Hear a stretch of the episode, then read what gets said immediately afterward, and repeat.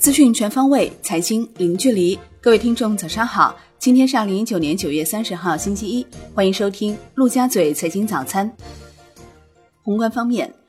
国务院金融委召开第八次会议指出，当前我国经济运行总体平稳，增长动力加快转换，金融风险趋于收敛，金融体系要切实深化金融供给侧结构性改革，继续实施好稳健货币政策，加大逆周期调节力度。保持流动性合理充裕和社会融资规模合理增长。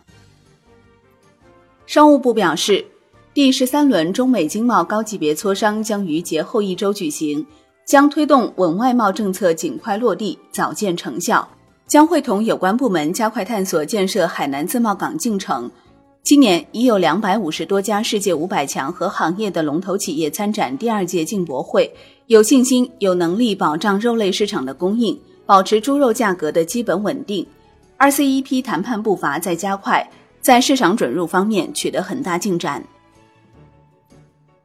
发改委、交通部决定在山西、江苏、浙江、河南、重庆、四川等六省市组织开展物流降本增效综合改革试点，试点期为二零一九年九月至二零二一年八月。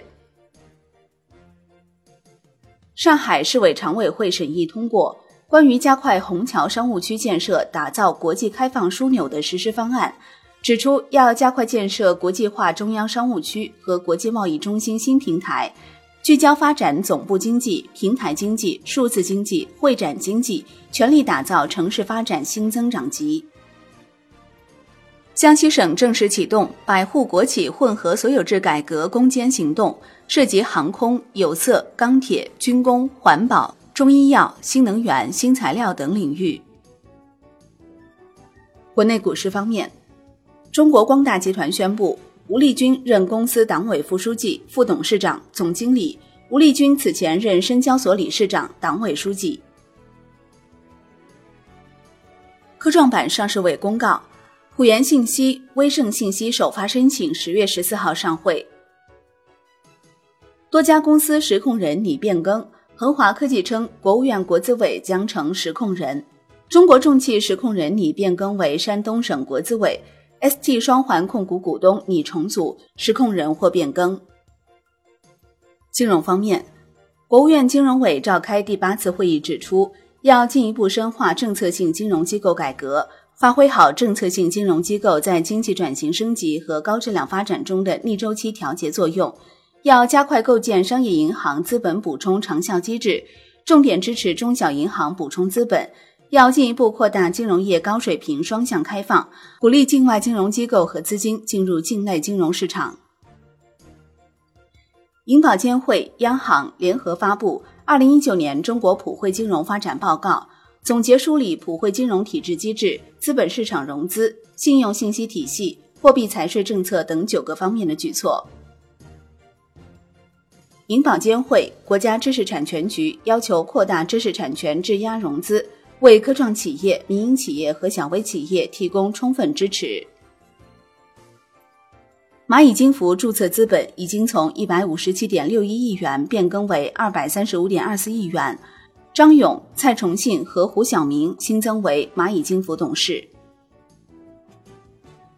楼市方面，中原地产数据显示。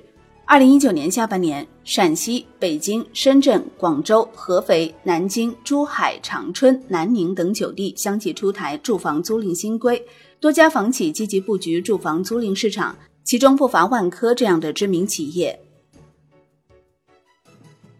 产业方面，发改委等二十一部委印发《促进健康产业高质量发展行动纲要》。提出实施优质医疗健康资源扩容、健康产业集聚发展等十大工程。发改委、文旅部印发《景德镇国家陶瓷文化传承创新试验区实施方案》，提出要培育陶瓷龙头企业，发展陶瓷文化旅游业。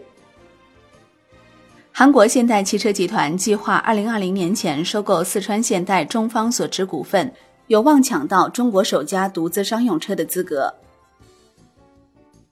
华为首家全球旗舰店深圳开业，这也是华为的第一家直营店。二零二零年，华为将在中国再开设三家旗舰店，海外开店计划也在筹划中。消息称，通达系快递公司拟十月一号起涨价，但据新京报消息，申通、圆通、中通、百世、韵达五家快递公司均表示没有下发或收到相关通知。海外方面，